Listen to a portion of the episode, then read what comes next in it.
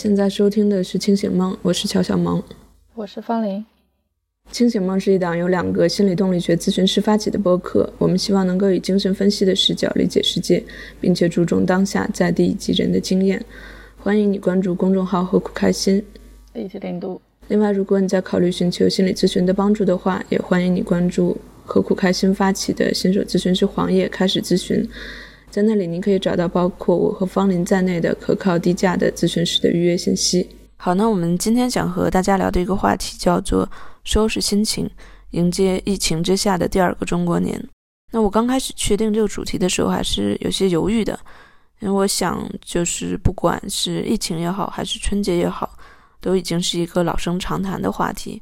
可能二零二零年一年以来，我们都是在和疫情这个词汇打交道。好像一直没有办法真正去把它甩到脑后面去，而春节这个话题，可能不管是抱怨也好，或者吐槽也好，我们也已经听了太多了。但最后让我确定下来这个题目，我还是想，这还是一个比较重要的时间节点，尤其是我们题目里面在强调的这个疫情之下的第二个中国年，可能在去年过年的时候，我们还都。处于一个非常强烈的冲击，可能我们还都对去年的年夜饭记忆犹新。那可能是我们最没有心思过年的一个年。今年疫情还没有完全过去，但又有一定的距离，有一定的空间，可以让我们对于它去做一个反思。另外，就是今年疫情的一些局部的反弹，也让我们看到，可能今年的这个年。还是没有办法回复到一个往年的通常的情况，还是一个相对比较特殊的一个年了。所以在这样一个比较特殊的时间节点上，我还是希望说，我们这样一档主张以精神分析理解世界的播客，能够给到大家一些陪伴的感觉，能够通过我们讲述中的一些反思，帮助大家有一些空间。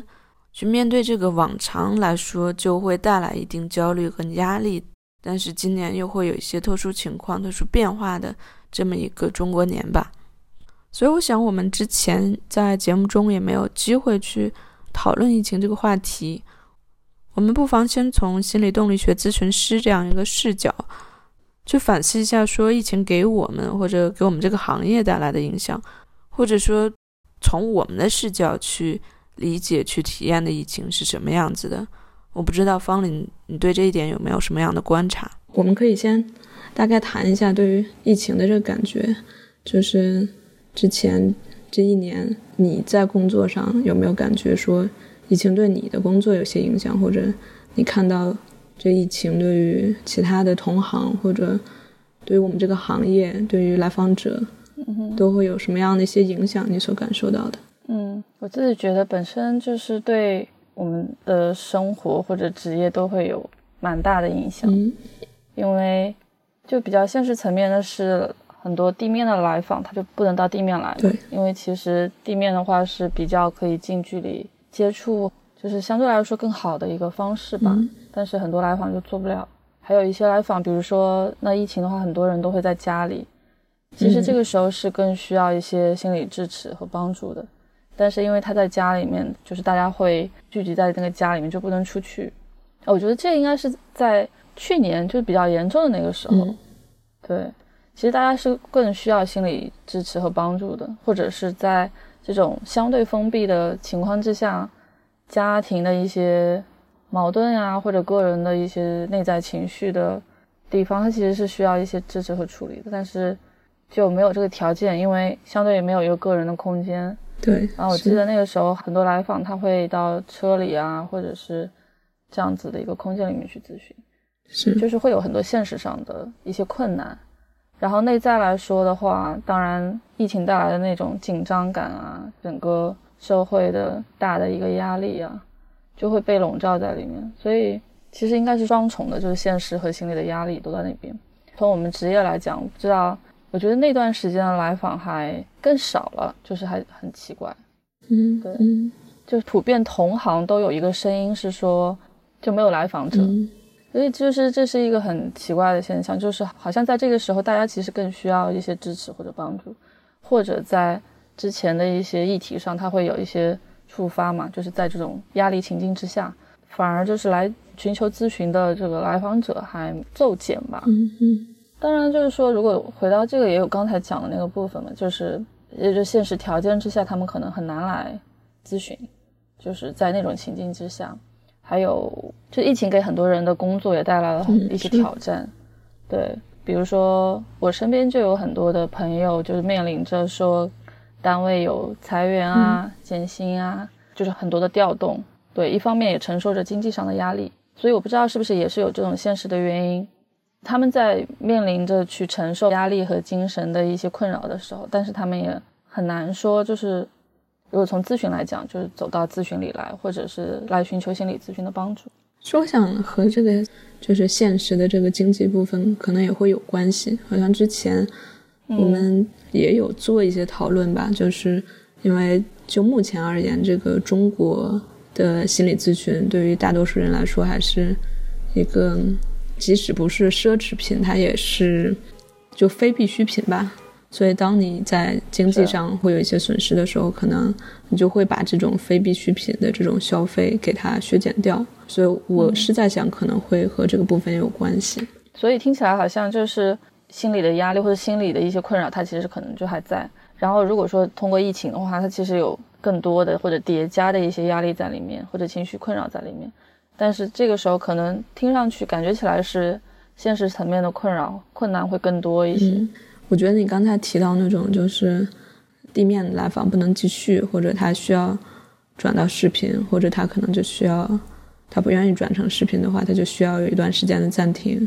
咨询，或者是来访者回到家里面这个环境，所以这样本身也会带来一些动力的变化。嗯，这两个部分我还考虑的比较少，不是特别多，因为我自己主要是在接视频。但我觉得这两个部分也挺重要的。我之前有在听一些美国的精神分析师他们做的播客，他们也有讨论到这个部分。嗯，因为当来访者回到家里的时候，可能咨询师他也不一定要去工作室在工作，咨询师可能也是在家里面去工作，所以这就会带来很多自我暴露的问题。那来访者会第一次看到说，咨询师他的一个非办公环境是什么样子的。这就会给一些来访者带来很多扰动，或者一些很侵入的感觉，或者来访者在自己家里的时候，一方面他会觉得很难表达，因为他的家人可能都在周围，虽然并不一定是直接在同一个房子里，但他还会有很多的不安全感。同时，他的一个居住环境也会暴露给咨询师，可能这个时候咨询师也能获得很多之前很难获得的一些信息，比如说。我记得他们有提到过一个例子，就是可能一个来访者他在家里面是有很多囤积的东西的，但是他从来没有跟咨询师去提过这部分。但当他们在做这个视频咨询的时候，这部分就终于向咨询师展开了，所以他们也可以去借着这个机会吧，去做一些更加深入的工作。嗯，所以听起来好像是有一些困难，但是又是另外的一些。在咨询中可以去获得的一些条件或者契机，是相比之下，就今年就好很多了。因为今年就是像我们这边就是有零星的一些病例嘛，但基本上还是没有影响到地面来访的工作，所以应该相比就去年的话，已经好了很多。嗯，包括当时我看大家还经常在探讨，就是说，就你要不要恢复地面嘛？你什么时候才能恢复地面的工作？再有一个就是你恢复地面工作之后。你是不是要戴口罩的？或者来访是不是要戴口罩的？对，就是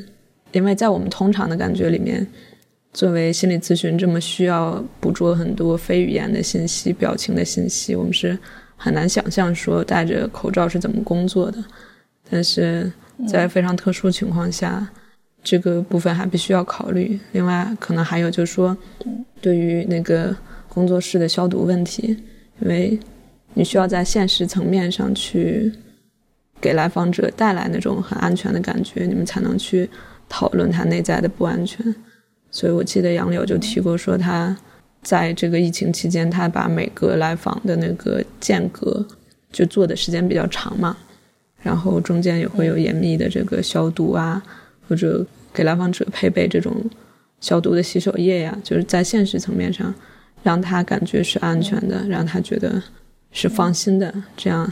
当你们再去谈，可能你很多不安全感是来自内在的时候，这才是 make sense 的。要不然对他来说，这个现实环境就是非常不安全的。嗯，是我自己个人的话，我是感觉影响不是特别大，对我的工作，因为就像我刚才说的，我主要是在做视频的来访。但是我的确也听到，就是像咱们刚才说的，可能很多的咨询师的工作量都在减少，包括因为疫情脱落的来访，或者是因为疫情的原因暂停咨询的来访。但好像又有相反情况，我也听说有有的来访者会因为疫情带来焦虑感重新回到咨询。但不管怎么样，好像大家整体收入是在一个下滑的状态。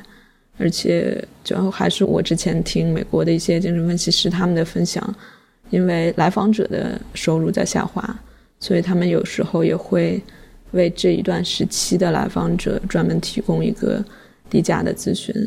因为可能是来访者的确面临一个相当糟糕的这种现实情况，就像你说的裁员或者减薪，所以在这样的时候，为了使得他们的工作得以继续。有些分析师也会在这个时期提供一个短暂的低价的服务，但这些所有的一切都会也给咨询师这一方带来很多的影响。嗯，所以我自己可能感受到更多影响，也是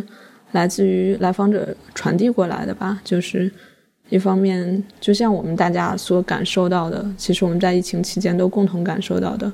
包括对于社交媒体新闻的关注带来的非常。强烈的这种焦虑感、失控感跟无力的感觉，也包括这种社交的减少，因为隔离造成的这种社交的减少，还有家庭和工作的变化，家庭成员需要长期的聚集在一起，由此导致的非常多的矛盾的升级。就像我们也甚至看到过一些非常极端的新闻嘛，就比如说可能嗯在父母跟子女的一些斗争里面，有些子女甚至会。因为这样极端的这种斗争跟控制，去选择自杀、跳楼，这种情况都有。工作上也是有很多变化，大家都变成在家办公，在家办公本来就很容易带来的这种所谓的生活和工作的不平衡，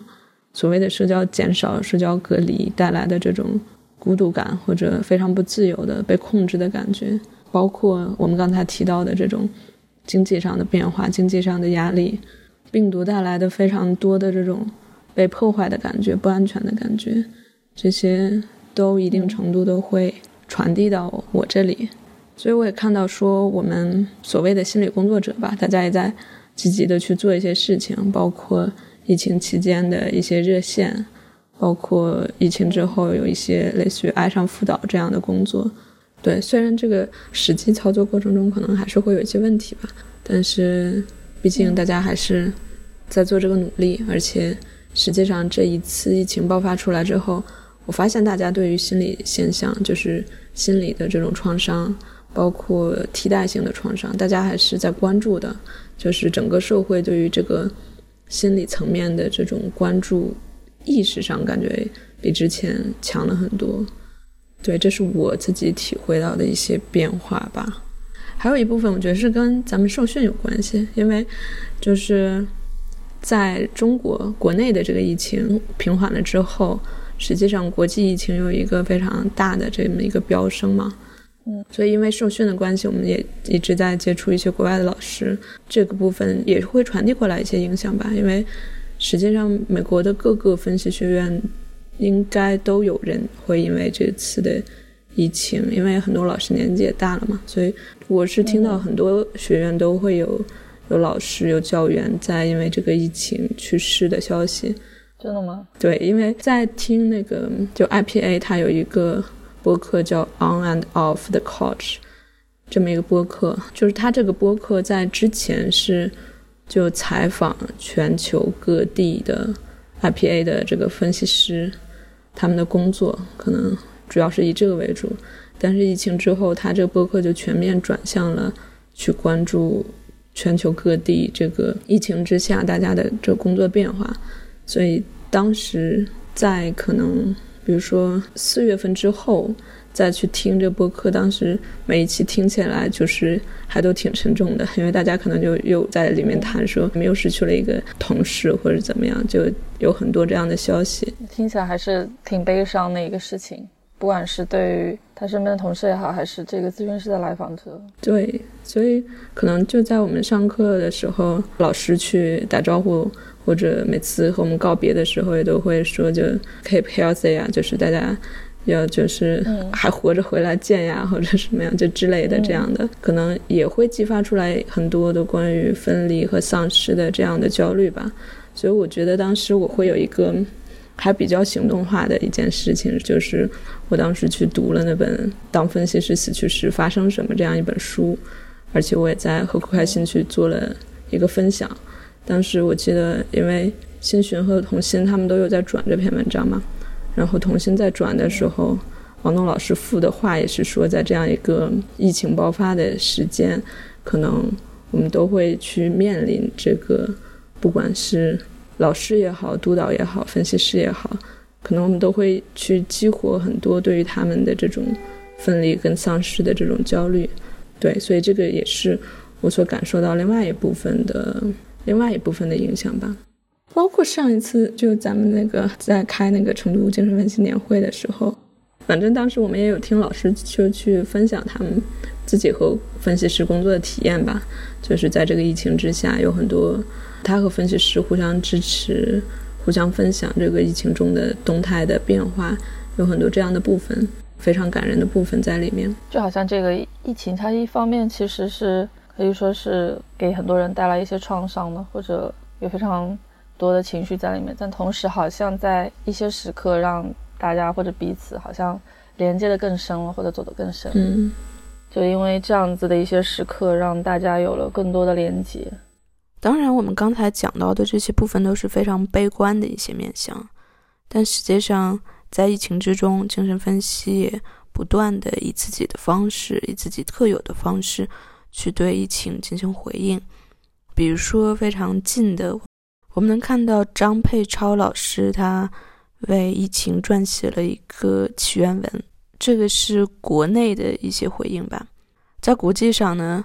实际上，大家也不断的试着使用精神分析的理论方式，去理解疫情，去理解人们对于疫情的反应，以试图通过这样的理解，帮助大家去消化代谢疫情带来的很多焦虑。比如说，和苦开心有转发的一篇焦虑翻译的一个视频，就是一个加拿大的训练分析师和一个大学教授。他对于疫情做的一些论述，比如说，当我们非常偏执的有那种被害妄想，对于疫情感觉非常担心，对于自己的感觉非常不确定，这好像就处在了偏执分裂位。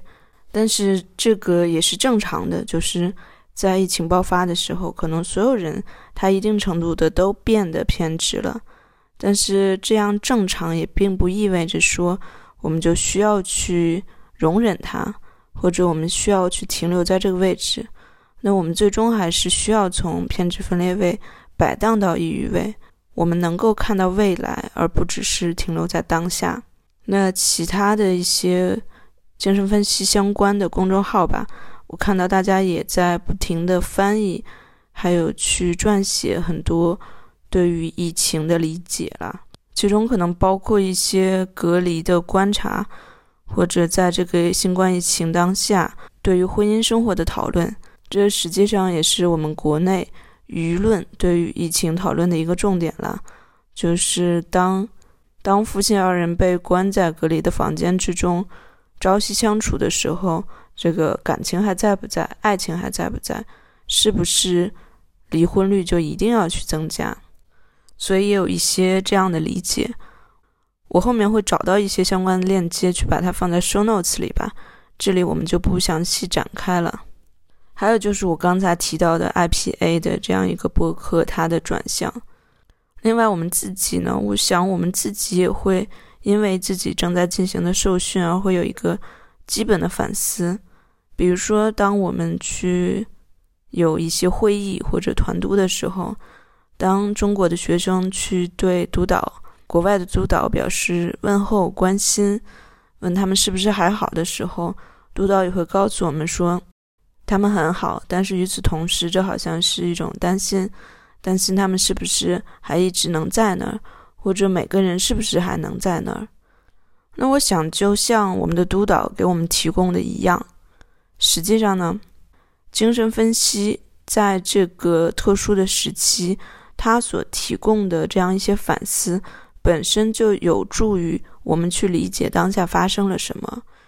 有助于我们去理解一些自己的情绪反应。当我们能够去理解到这样的情绪反应的时候，我们就不必一定要去跟着他往前走。所以，我想这些声音实际上是，所以我想这样的声音在那个时候是极大的帮助到了我。我想可能也帮助到了我们很多同学吧，所以我想他可能也能够帮助到那些在这样的时候还对精神分析保持着兴趣、保持着关注、愿意聆听精神分析的反思的声音的人。所以我想，同样的，就说我们今天的博客也是站在这样一个外部一些的角度，对于疫情也好，对于春节也好。在这个时间点上，我们去做一些理解和反思。那我们也是希望能够多多少少帮助到大家，带着这样反思的视角去度过这个还是比较特殊的春节吧。嗯哼，那我们先不谈这么沉重的话题了，我们来讲一讲春节吧。就是其实春节或者节日这种事情、这种时刻，其实也会给我们的工作。带来一些变化跟影响，对，就还是之前杨柳吧，他在那个他的那篇文章叫什么？叫每逢佳节倍思亲吗？还是叫什么？他就在描述这么一个现象，就说春节之前或者节日之前，可能会有大批来访者去预约咨询，但他们并不一定能够在咨询里面停留很久，可能他就是一个咨询过客，但是好像春节之前就会。有这么一个现象，之前我也会听到，除了杨柳之外，也有一些前辈去分享类似的经验，所以不知道这部分有没有什么想要分享的？你是会有什么感觉吗？就是好像在你刚刚是说春节之前，还是说在一些节假日的时候都会有这种现象呢？我听到的说法好像是春节之前可能更为集中一点，因为可能春节是一个。容易激发出来很多大家的焦虑和动力的那个时刻。对，因为就这春节，就是现在来看，就不光是一个人的团圆，或者是一个物理上的团圆，好像更多是也有一些心理的团圆，或者是矛盾的 团圆。因为中国人还是比较注重这个节日的。我平常过节的话，如果回不了家，就是春节是必须要回家的，是必须要一家人去团圆的。然后这一家人还不只是核心的这个家庭，或者是上一辈的，他可能还有大家族的团员。那这个时候就是，就大家在边界上，或者是在就是不同的家族或者小家庭，或者人和人之间的这个边界都会发生很多的冲撞和碰撞吧，或者冲突的部分。嗯嗯，就是大家都会聚集在一起嘛，就不同的亲朋好友。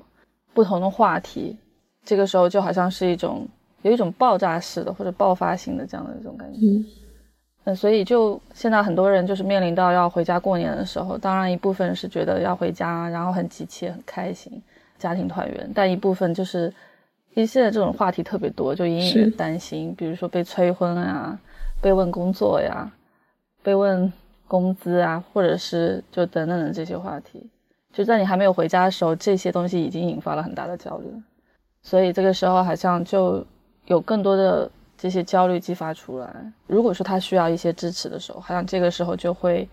有更迫切的一些需要，所以可能在这个时间也会有更多的来访者来走到咨询当中，或者来预约咨询。我想这个可能是一个方面吧。那我就在想，这个过程里面可能激发了不同人不同的一些。你说他的一些核心焦虑也好，他的冲突也好，或者是一些创伤性的一些感受也好，可能关于团圆，可能关于分离，然后可能关于一些边界感，或者是依赖和独立，或者是入侵、融合等等这样子的一些内在的一些冲突，或者是内在焦虑。所以我在想，这种很多时候它可能是无意识的，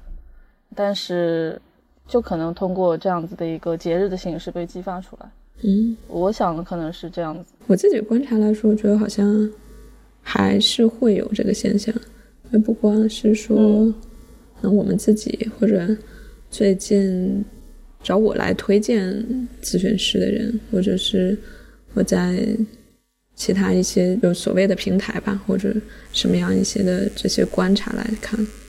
我发现最近的这个在表达想要进入咨询的愿望的人。是有一个数量上明显的增加的，因为在我们在去讨论来访者，就比如说我们的报告啊或者什么样之中，都也会列一个就是 why now 嘛，就为什么是现在这么一个因素嘛，所以我觉得可能就春节或者这样的时刻，它可能就会是一个比较重要的 why now 这么一个因素吧，就是嗯。因为你刚才所说的很多，他被激活的无意识的跟他内在有关的那些焦虑，在这样一个时刻被非常大量的、强度非常大的激活，所以他就会成为来访者想要走进咨询的一个原因。所以我在想，这个一方面这些冲突也好，这些焦虑也好被激发出来，然后他要走进咨询，那其实。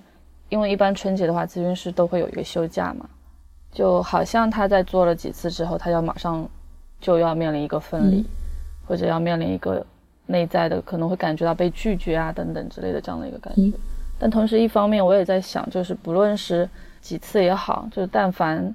可能有这样子的一个意识或者有这样子的一个觉察，那他可以更清楚自己会面临到一些什么样的感觉，或者自己可能在害怕一些什么，或者在。焦虑、紧张一些什么？我觉得对于说，真正当他面临到这个场景里面，当他可能要去面对跟很久没有去相处的家人啊，这些亲朋在一起会面临的一些内在感受来说，我觉得也会起到一些帮助。哎，我觉得你说这个是非常重要的一个动力，就这也是就为什么在杨柳那篇文章里面他会说，为什么在这个时刻去进入咨询来访者，他很多都是类似于过客，就是。他在这个时候去进入咨询，他在无意识里面就选择了我进入，但我并不走得太深，可能我尝试一下，但我可以浅尝辄止，我可以很快就脱离出来。我不确定说他在年前来做几次会不会真的对他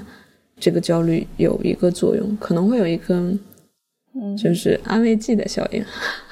我感觉，嗯，就是他会觉得这个时候可能他内心需要一个支撑，需要有人来支持他一下吧。我觉得从这个预约本身，或者从他为什么就你刚刚讲 why now 来说，他可能更大意义不是说去，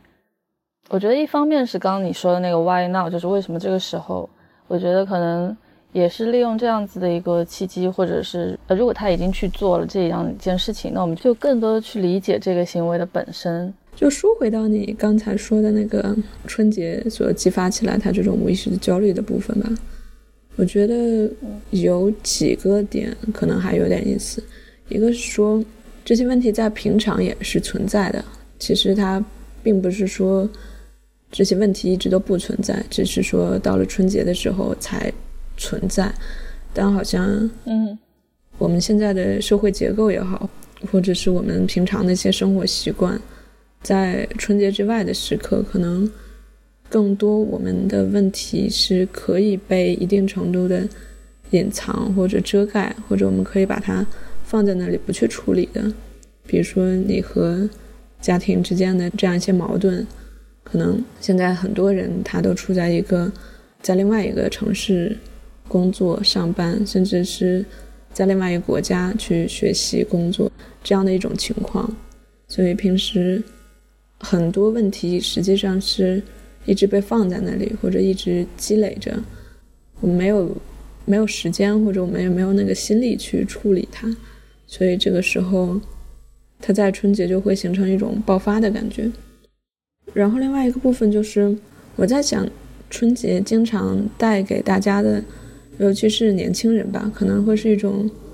分裂或者拉扯的感觉，就好像本来自己已经生活在一个自洽的这种价值体系里面，但是因为纯洁的存在，所以我们不得不去面对很多跟我们价值相左的。嗯，父辈的，甚至是家族内部这样一些长辈亲戚，很多不同价值观的这样一些碰撞，所以好像就平时我们是可以更多的去作为个体，作为一个相对而言比较独立的个体去存在的，但是在春节这样一个时期之中，我们就不得不去进入了一个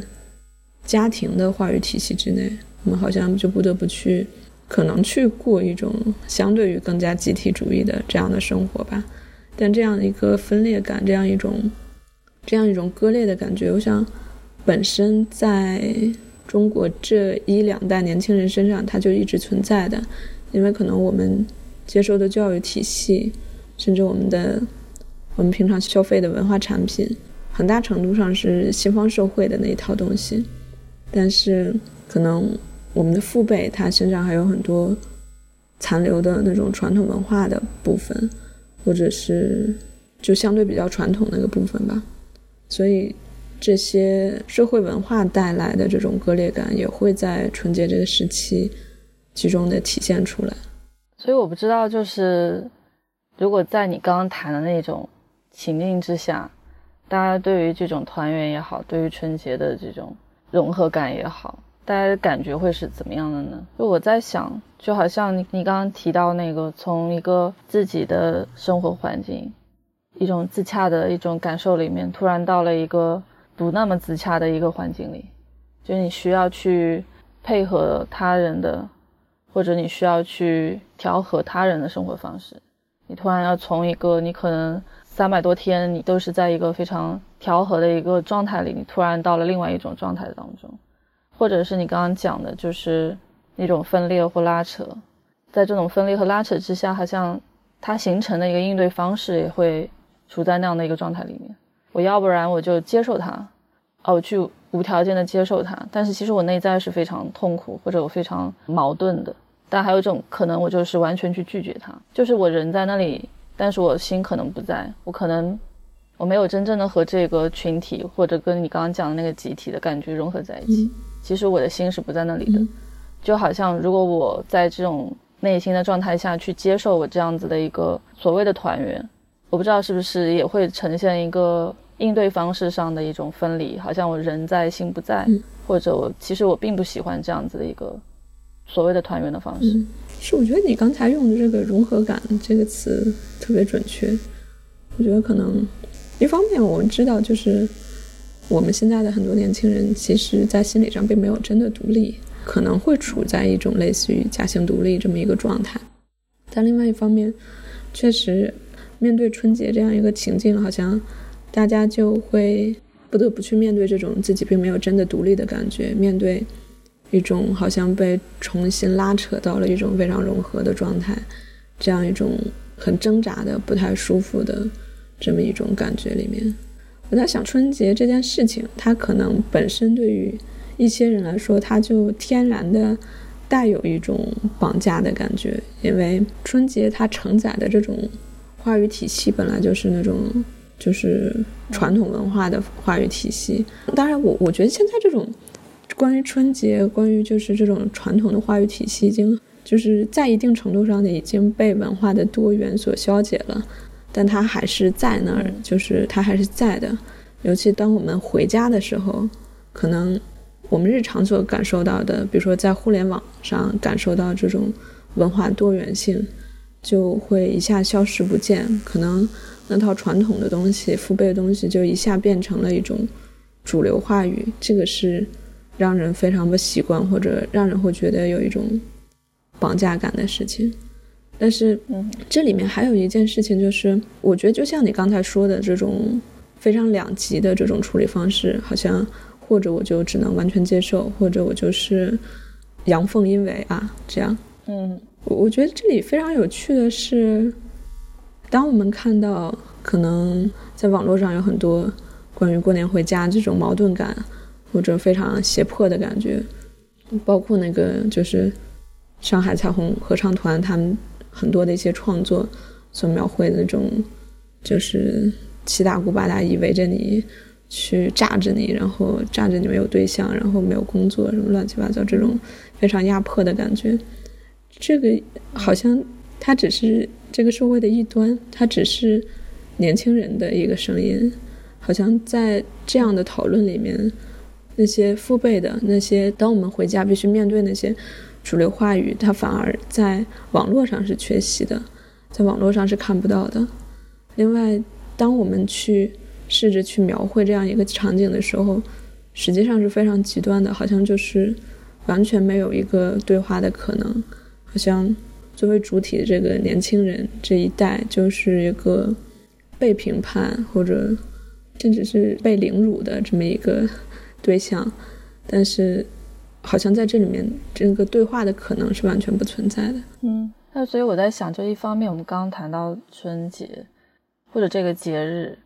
会带给我们的一些内在的啊，激发我们内在的一些心理冲突也好，或者内在感觉也好。但我觉得，如果我们就用另外一个角度，就是可能这些节日也带给我们了一些。非常好的一些心理感受或者是意义，因为我在想，就是从我们的过节日来说，那如果抛出刚才说的春节，其实对我们还是会有比较多的一些大的节日吧。就是春节之后还有元宵嘛，端午啊、中秋啊、清明啊、重阳啊等等。我觉得中国的节日还是很富有一些色彩的寓意的，对，因为好像这些节日背后都是有一些故事的嘛。提到端午的话，会想到屈原的故事嘛？提到中秋的话，会想到呃嫦娥和后羿的故事。那如果其实刚刚提到春节的话，春节有个非常古老的故事，就是关于年兽嘛，就是春节的来源。所以这些背后其实都有非常多的情节和非常生动的剧本。那我觉得这些其实也会带给我们非常多的一些心理的体验。所以我在想，这节日本身它是一个。有更多仪式上或者形式上的一些，嗯，外在的表现。我觉得从内在来讲，它也有非常多的丰富的情感和情绪在里面。是我在想，之所以我们会有那种很拉扯的感觉，就是因为其实你内在还是有那一部分的需要的，就是实际上你还是有那个渴望连接的需要的，你还是有那个想要回家的需要的，你还是有那部分的亲情的渴望的。但是在我们刚才所说的那一套话语体系之下，好像这些需求全都不见了，全都被投射到你的父母长辈身上了，所以好像你就成了一个非常被动的接受者，你只是被他们要求回家，只是他们要你回家，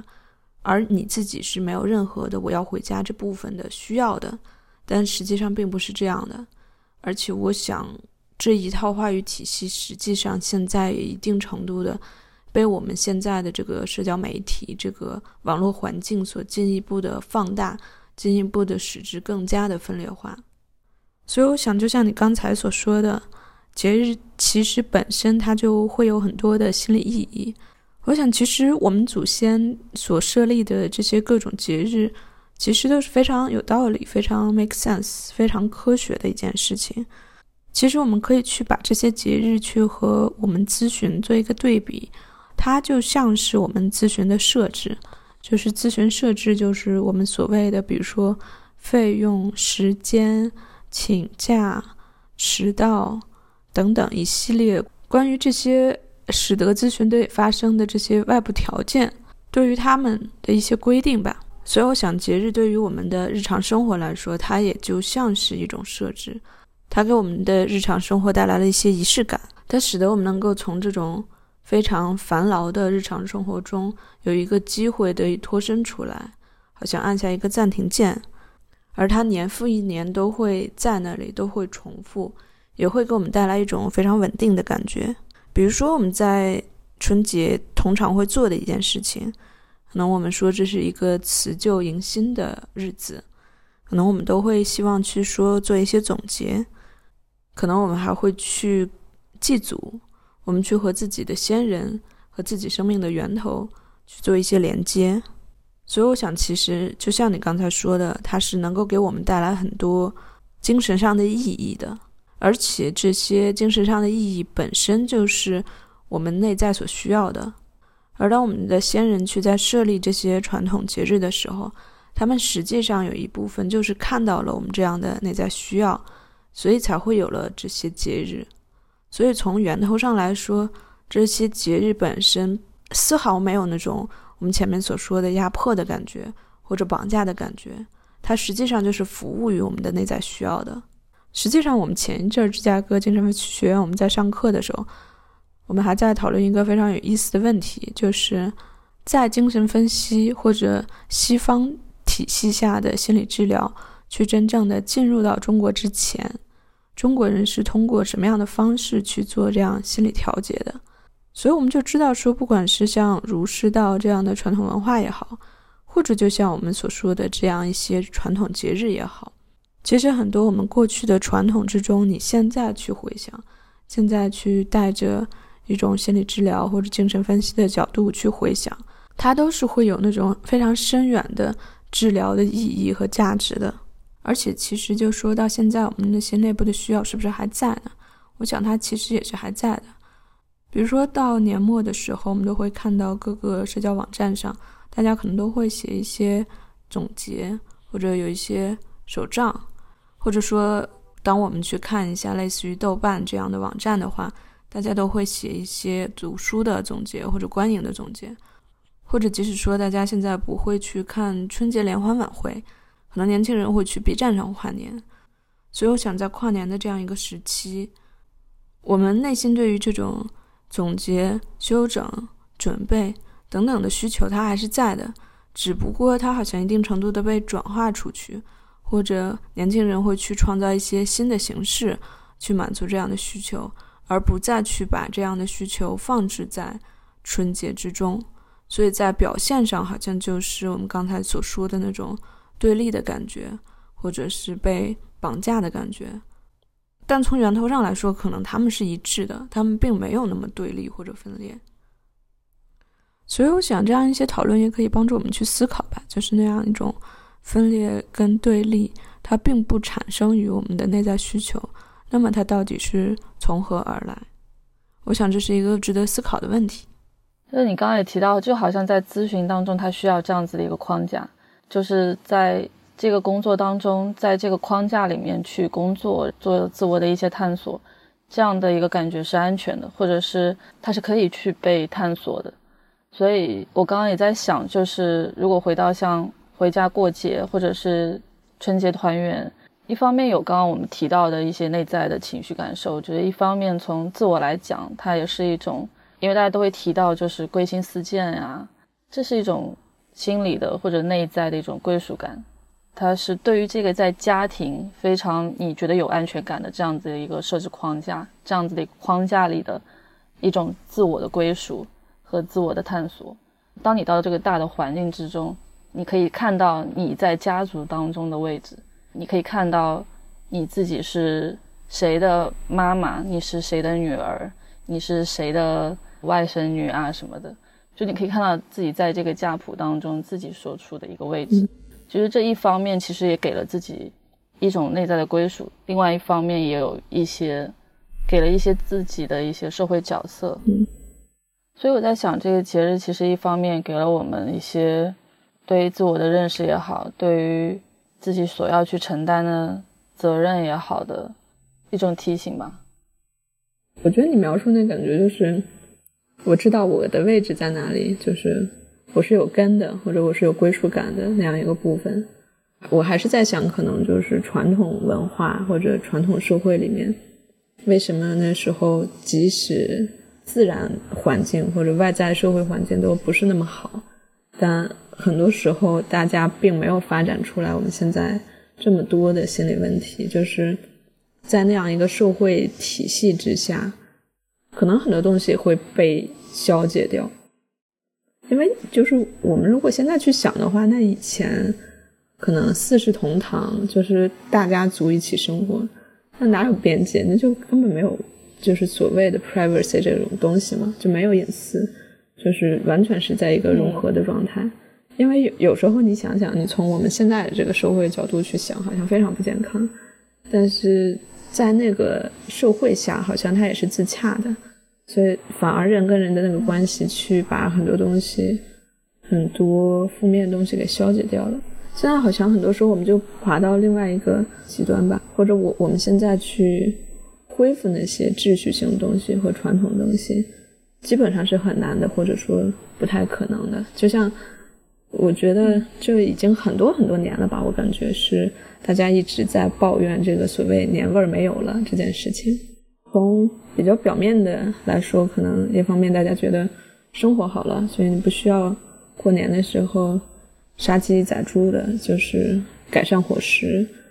或者说平常的日子已经过得很幸福了，在物质上，所以过年的时候你就没有觉得有特别享受的地方，这是年味没有了。另外一个就是好像也缺乏一些传统的仪式性的东西，仪式，嗯，但好像更多部分我是觉得，就那个传统的社会。传统社会所依附那些东西，那些文化，它本身好像现在已经不存在了。我在想的一点是，其实这是我最近一直在思考的一件事情，就是我们刚才不说在那样一套非常极端的话语体系之中就没有对话的空间了吗？所以我最近一直在想，我们在谈亲密关系的时候，我们可能也会谈到说，比如说尊重对方的主体性，或者是去有那个两的部分，所谓的。但实际上，所谓的原生家庭这个部分，我们能不能去不把父母固定在那样一个位置？我们是不是能够尊重他们的主体性，或者是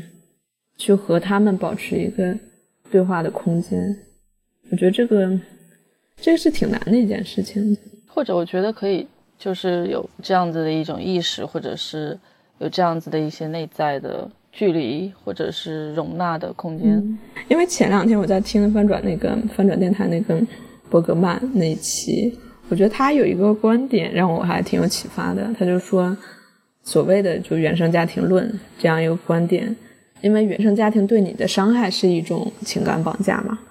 但如果你一直去固定在这个理论上，你一直用只用这个唯一的非常单一的维度去理解你的生命。就是你只去从这样一个角度去理解你的生命叙事的话，那你最后当你去面对你父母的时候，你可能也就会成为一个情感绑架者。所以我就在想，嗯，就是之前经常在说的那个豆瓣的这种父母皆祸害的小组，或者当我们好像如果大家只是接触一点精神分析，就去自我分析，并且一定程度的觉得自己理解了我为什么成为这个样子。可能就会就会变成那样一个人，或者就会变成那样一种叙事的逻辑，就会站在一个受害者的角度吧，或者是就会把父母去固定在那个去迫害你的位置上，或者就是去把他们固定在那个伤害你的位置上，但这样反而是对你自己最大的迫害，因为你变得没有办法享受自由，你变得没有办法去为自己的生命承担责任，所以这也就是。说回到我们前面说的，当你站在这样一个叙事逻辑之中，你就很难去去和父母去展开对话，不管是在春节时候也好，或者是在其他的一些时候也好。我觉得这件事情很难。就是我想到的一个例子是，少数派上有一篇文章吧，我印象比较深刻，就是觉得男孩子吧，他觉得妈妈不爱运动，所以他就把自己淘汰的那个苹果手表去给妈妈用。因为这个健康啊什么，就手表不是可以绑在他的手机上吗？嗯，所以他每天也就可以查看他妈是不是在用，而且他去做了一个实验，就说这个东西是不是能够教会所谓的中老年人使用的。最后的成果还比较喜人，就是他妈妈还经常在用这个，而且包括有一些有一些功能吧，比如说这种久坐的提醒啊、心率提醒、瞌睡提醒，可能比如说就是有一些。心跳过快的这样的时刻，他也能及时的知道，所以我觉得这个好像是一个比较好的例子，因为首先他没有把妈妈放在那种好像他就完全不懂现代科技，所以我没有办法去和他沟通对话这么一个位置上，而是去做了这样一个尝试，而且好像是用这样的尝试让两个人都互相靠近了一点。去形成了一种我们刚才说这样一个对话的可能。我觉得这个可能会是一种比较积极尝试，当然这也是要大家就互相配合的一件事情，也是两个人之间的一些事情，就可能不是单方面可以去行动的。嗯，但我觉得同时就是你刚刚讲到，就是如果我们只是或者一个受伤害的一个位置，或者从原生家庭的这个角度去理解的话，某些时候也是对自己的一种伤害。但我觉得。就在我们不断成长的过程当中，在我们不断去实践的过程当中，我们有可以有更多一些新的适应性的一些行为的改变。虽然这个中间是会非常困难，但是我觉得只要愿意能够去走出这一步，愿意有一些尝试的可能，那我觉得就会从一个固有的一个认知模式当中走出来。那我们前面说了这么多，就是关于分裂的、割裂的部分。所以呢，我想今天还是有一个特殊情况啦，就是局部地区的疫情有所反弹这样一个现象，所以导致很多地区都是在鼓励就地过年，包括我现在也看到很多公司，它也在发布这样的鼓励号召，就是通过用奖金或者其他一些奖励的方式鼓励员工就地过年。那我看到实际上经过了去年春节或者去年。国内疫情的这个比较惨痛的教训，以及其他种种原因，很多人确实也是在响应这样一个号召的，所以这也实际上带来了一个非常微妙的动力的变化了，就是从我们过去的不想回家但必须回家，变成了不能回家。所以我们刚才也提到说，实际上我们内心的愿望是具有两面性的。那么当这一面被压下去的时候，当我们不能回家的时候，可能另外一个愿望就悄悄地浮现上来，就是我们更能够去把我们投射出去，可能投射给家族长辈的那些想要回家的愿望，撤回到我们自己身上，而去更加去感受到那个想要回家的部分。所以最近我也是在阅读一些报道吧，比如说我看到三联的一篇文章，它就是在讲说。虽然年轻人可能他本身他是不那么想要回家的，但他又不知道怎么去和父母开口。这时候父母告诉他说：“那今年这样特殊的情况，你就不用回来了。”那这个时候，这个年轻人心里就会有一种非常微妙的失落感啊。所以，我想在这样一个情境下，它反而能够帮助我们一定程度的去整合。我们前面说的这种分裂的状态、割裂的状态，或者说不能沟通的状态，就是当我在去想象这样的事情的时候，我会想说，这似乎是一个好的机会。就像我们刚才说的，恰恰因为可能不能回家，我们会更加容易去体察那种想要回家的愿望，或者当我们真的回家的时候，我们体会到的就更多不是那种被动的、被迫的感觉。而是从我回家是想要得到什么这个角度出发，而去思考一些能够获得、如何获得这样的问题，或者另外一方面，就算最终还是没有办法回家，但是抱着这样的觉察、观察，可能我们也能更好的去和父母长辈去做一个沟通，或者就把这个时间彻底的留给自己。看看自己在这样一个春节的长假之中，我到底想要做什么？当然，我们说就是，虽然我们前面谈了那么多，就是大家可以去尝试去进行对话的这么一个可能吧，但我觉得就是在春节回家面对父母，尤其其他的一些亲戚长辈这样的时刻，我们还是需要一些小的技巧去保护自己，保护自己边界。嗯，我我经常在给大家推荐是两个方法，你一会儿有什么也可以补充。嗯，一个是我记得是蛮早之前李宗伟有写，他说在和父母沟通的时候，可能父母会对你有一些非常强硬的这个建议或者意见了，可能都不是建议了，或者他就会去要求你做什么事情，比如说你很爱你的男朋友，但他就要你跟男朋友分手。或者他就觉得你不应该在大城市工作了，你要回家来工作。嗯嗯，那位吧，就诸如此类的各种各样的，想要改变你的这么一些意见。所以他就说你在这个时候，你可以说这么一句话，就说我听到你的建议了，我会考虑的。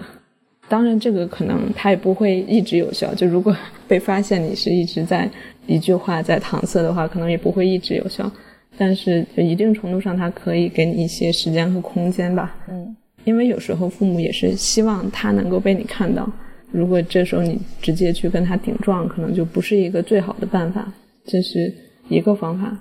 另外一个方法是，我有听到过一个法师的故事，就是这个法师在接待一些客人吧。但这个客人就是一直在抨击佛教的一些事情，就是在各种抨击。这法师就默默地听完这些抨击和抱怨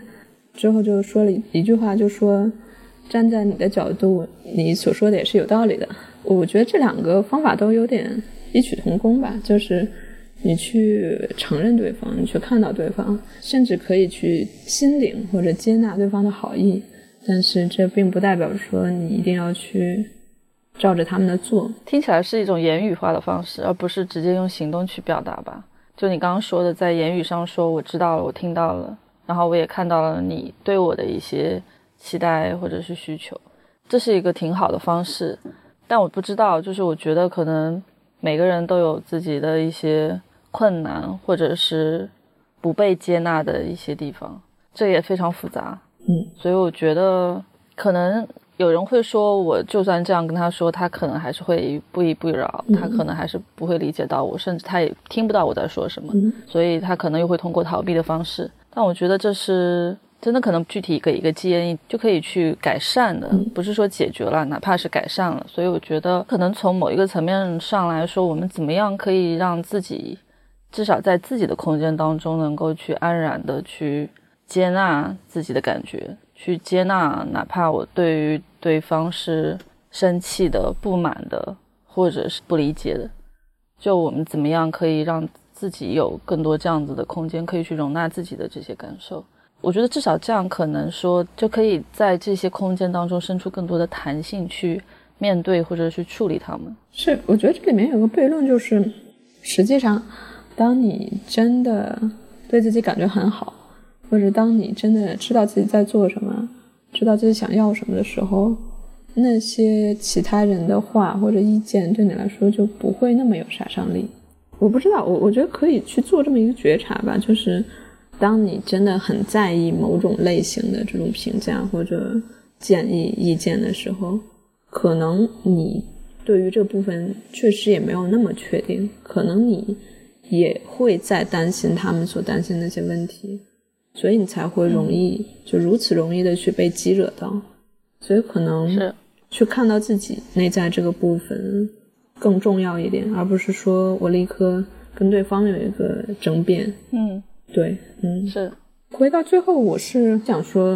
因为我们前面也谈到嘛，其实我们自己关于春节这部分，我们肯定自己也是有需求的，我们是有那种嗯亲情的需求或者回家的需求。嗯。连接连接的需求，或者乃至于我们自己这种想要修整一下、整理一下这样的需求，我觉得可能，嗯，回到自己这里去看到自己想要怎么样去使用好这个春节，而不是非常被动的去满足他人的一些要求，可能是非常重要的。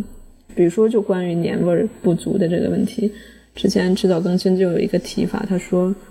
其实年味这个东西是可以创造的，就是你可以为自己去创造一个仪式感。比如说，他们自己在做的一个尝试，就是每年春节会连续七天吧，去录《迟早过年》这样一个系列节目。所以，嗯，这样经过几年之后，这就成了他们的一个年味儿，他们过年的一个方式。嗯，所以我想，其实我们每个人也可以去按照自己不同的需求，按照内心自己的期待去。为自己塑造属于自己的年味儿，去过一个属于自己的节日。这部分可能会和其他人和家人对你的要求是有重叠的，因为你可能内心有那个部分的需要，但有可能是属于你自己的，和其他人都没有关系的。嗯，因为这还是就非常重要的一段时间嘛，我觉得就可以去利用好它，而不是成为一个负担。我自己觉得这个建议还是挺好的，就你可以有自己更多自主的一些计划，或者是想做的事情，就可以在和家人的相处当中又拥有自己的一些空间，就创造自己对于过年的一些意义。我觉得这也是不断去构建或者去赋予自己对于过年回家，或者是就更丰富这个对于过年回家或者团圆的这件事情。对，说到这里，我们其实我们开始咨询的黄页今年也做了一个尝试，就是应该是在这期节目发出之后，我们也会发一个歌单，就是嗯，我们黄页很多咨询师去共同推荐了一些。听上去会有一些精神分析或者心理咨询感觉的这样一些歌曲，嗯，所以我们我们也是去创造了一个自己的过年的方式，嗯，也把它去分享给大家，也希望这些歌单能够陪伴大家，或者带来一些治愈的感觉，就像我们这一期播客一样，也能够在这个节点上给大家带来一些陪伴感。那就在这里祝大家新春愉快，阖家幸福。嗯嗯，新春愉快。好好，那我们下期见。好。